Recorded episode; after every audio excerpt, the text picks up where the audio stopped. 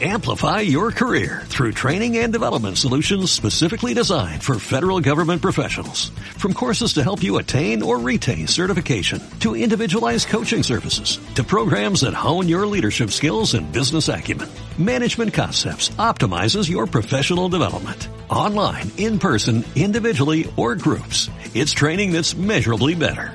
Learn more at managementconcepts.com. That's managementconcepts.com.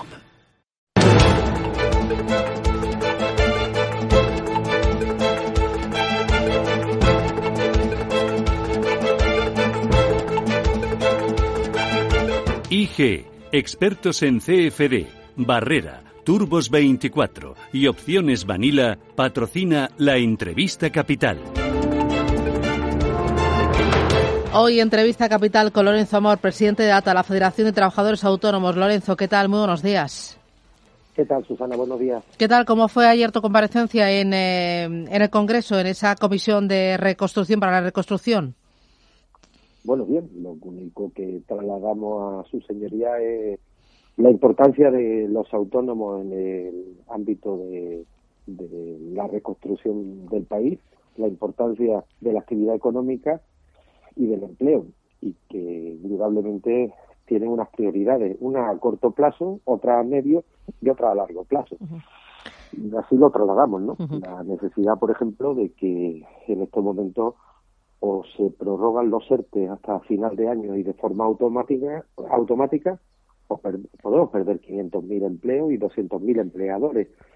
Y, o se prorrogan las ayudas de cese de actividad extraordinaria a los autónomos o podemos perder 250.000 autónomos de aquí a final de año. Claro, eso es eh, lo prioritario. Esas dos medidas serían esenciales para salvar el número de autónomos que no quedaran, que no tuvieran que echar el cierre, que volvieran a recuperar la actividad y también el número de empleadores. Primero, prorrogar los ERTES más allá, o sea, no más allá del 30 de junio, sino por lo menos hasta el 31 de diciembre. Eso sería básico.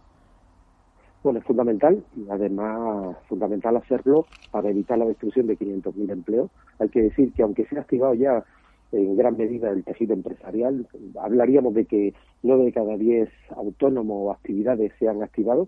Es verdad que todavía nos quedan en torno a unas 350.000 que no, que no se han iniciado en todo el país, pero el problema es que la demanda está siendo la demanda está siendo baja y bueno hay una caída de actividad que supera el 60%. Así es difícil en estos momentos mantener el empleo. También pedís prolongar la prestación por cese de actividad. Eh, Tú escuchaste a la ministra. ¿A la ministra cómo la viste? Porque a mí me da la sensación de que al final eh, fue echar, em, eh, volver atrás con todas las medidas paliativas, mucho de subvenciones, el tema de los ICO, pero em, poca chicha me da a mí la sensación. Bueno, vamos a ver, Susana, al momento que estamos a día de hoy, eh, no son los interlocutores sociales, no son sindicatos y patronal los que tienen que acelerar ni tomar ninguna decisión, es el gobierno. Es decir, el gobierno a través de los diferentes ministerios de la comisión delegada, como dijo ayer el presidente de COE, eh, Antonio Garamendi, el gobierno que tiene que poner encima de la mesa un papel, un texto, que no está. Es decir, no son, nosotros lo que queremos es, para dar certidumbre y seguridad a las empresas, es que ojalá el martes eh, pueda ir a Consejo de Ministros y tengamos un texto ya, hoy. Eh, pero eh, la propuesta del Gobierno de extender los ERTE eh, y prorrogarlo no la tiene realizada, con lo cual poco más podemos decir. Mm. A partir de a partir de ahí, nosotros lo que estamos es deseando dar seguridad, certidumbre a empresas, autónomos y a trabajadores, porque eh, el problema que tenemos en este momento y hay que ser muy consciente es que hay muchas actividades que no se han iniciado y hay muchas actividades que van a tener eh, bueno pues problemas a lo largo del verano.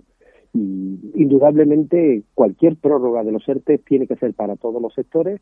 No podemos entrar otra vez en errores de si diferenciar un sector otro para dejar luego fuera a, diferentes sectores de España, las actividades son múltiples, diversas, dispersas, y claro, eh, se habla mucho, por ejemplo, de la hostelería, se habla mucho del turismo, se habla mucho de los hoteles, pero pongo un ejemplo, ¿no? Las lavanderías han sido durante el confinamiento actividades esenciales, pero hemos visto lavanderías que trabajan en exclusiva para hoteles y se le han denegado los ERTE de fuerza mayor por ser actividades esenciales.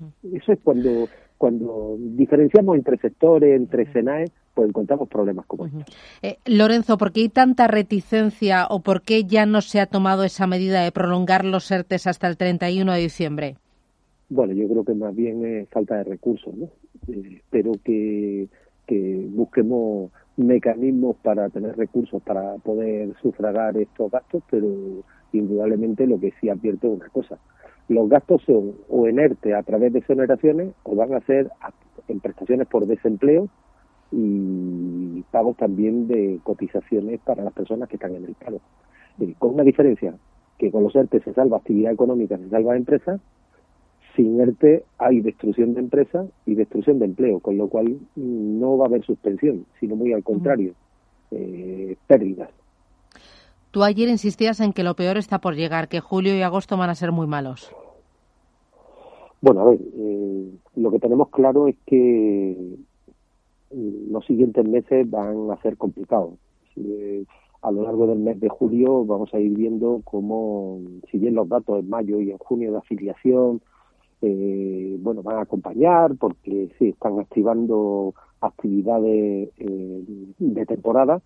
Sí, es verdad que a partir de julio, donde la construcción tiene bajada, donde hay otros eh, eh, sectores que empiezan a tener bajada y reducción, eh, creemos que la activación de actividades de, temporada o estivales no va a ser suficiente. Y esto lo vamos a ir viendo en los siguientes meses, entre otras cosas, porque vuelvo a insistir, la demanda está muy baja en el comercio, en la hostelería, en las peluquerías, en general, en todas las actividades. Es verdad que el verano suele ser eh, y activarse en determinadas zonas, pero también para determinados sectores, pero desgraciadamente yo creo que septiembre, octubre, noviembre mm, van a ser complicados. No es que lo digamos nosotros, lo dice el propio Banco de España y lo dicen organismos internacionales como la propia OCDE, ¿no? El propio Banco de España incluso da mayor tasa de paro para el 2021 que para el 2020. Porque en este proceso de desescalada, cuando ya eh, los bares, los restaurantes, las lavanderías, eh, las peluquerías han empezado con la actividad, eh, ¿cuánto se ha recuperado? Me decías el 60%, no sé si te he entendido bien, Lorenzo. No, a ver, entre enero y mayo de este año, entre enero y mayo de este año, la caída de actividad ha sido de media un 60% comparado con entre enero y mayo del pasado año. Es decir, eh, prácticamente todos dos meses y medio desde que se declara estado de alarma, las ventas han caído un 60%. Eh, eso de media, es decir, hay que tener en cuenta que ha habido actividades que son esenciales. Eh, a partir de ahí, ha habido sectores, como por ejemplo puede ser el textil, con una caída superior al 70%, el comercio textil. Eh, otra mal. ¿Qué es lo que hemos detectado? Hemos detectado que, por ejemplo, las peluquerías, que fueron de las primeras en abrir en fase cero, tuvieron dos primeras semanas estupendamente, pero luego mm, creo que por la demanda, ¿no? Todo el mundo está deseando ir a una peluquería, pero luego mm, las ventas han caído y han caído en picado, ¿no? Con una actividad que nada tiene que ver con el año pasado. Eh, en la hostelería, pues prácticamente ha, podido pasar lo mismo eh, en muchos sitios, ¿no? Donde al principio hemos visto las terrazas que estaban muy completas pero en estos momentos teniendo en cuenta, y hablo en toda España, ¿no? porque hay zonas donde ya están en fase 3, otras siguen en fase 2, pero eh, es cierto que ante la reducción de, espacio y, de mesa, pues cuando uno ve la caja, la comparativa con el año anterior eh, no tiene nada que ver. ¿Cuánto empleo crees o cuántos autónomos crees que se han dado de baja y que ya no volverán a abrir la persiana? Bueno, ahora, eh, a, ver, eh, ahora es complicado, ¿no? Porque estaba analizando los datos que han salido, que han salido hoy de bajas con respecto al pasado año y de altas. Por ejemplo, eh, ha habido 77.000 altas menos de autónomos entre los meses de marzo, abril y mayo, ¿no? ¿Esto qué significa? Porque ante las circunstancias que tenemos hay menos emprendimiento. Yo creo que esto eh, nos va a acompañar, nos va a acompañar a lo largo de los próximos meses que las altas de autónomos van a ser muy bajas y el problema va a venir por las bajas. Conforme se vayan dando bajas, pues nos va a dar unos resultados negativos.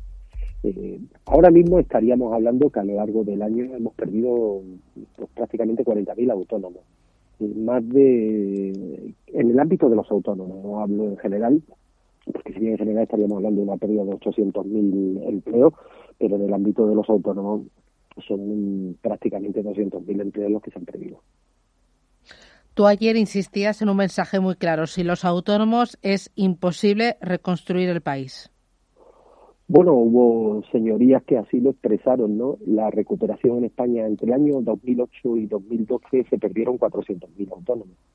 Fue a partir del año 2012 donde empezó a recuperarse el empleo y empezó a recuperarse precisamente por el empleo generado por los autónomos y por los autónomos. Yo creo que esta crisis va a pasar igual. Nosotros, cuando a los autónomos empiece a irle bien, habrá empleo y a partir de ahí empezará la recuperación de la actividad y del empleo entre otras cosas porque el 70% del empleo que hay en España se genera por autónomos, por pequeñas empresas. Todo, todo lo que venga ahí cuando esas pequeñas empresas tengan esas posibilidades, pues van a ir mucho mejor.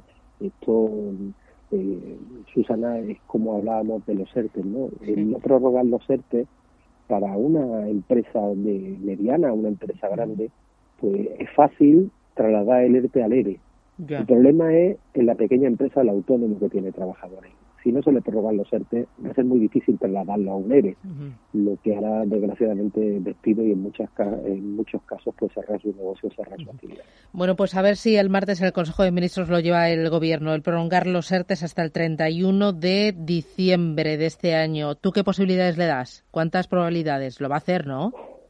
Bueno, yo es que creo que si no es pegarse un tiro en el pie. Vale. Vale. Bueno, Lorenzo Amor, presidente de ATA, la Federación de Trabajadores Autónomos, muchísimas gracias. Ánimo y a seguir peleando y trabajando. Lo estás haciendo muy bien, Lorenzo. Gracias. Amplify your career through training and development solutions specifically designed for federal government professionals. From courses to help you attain or retain certification, to individualized coaching services, to programs that hone your leadership skills and business acumen, Management Concepts optimizes your professional development. Online, in person, individually, or groups. It's training that's measurably better. Learn more at managementconcepts.com. That's managementconcepts.com.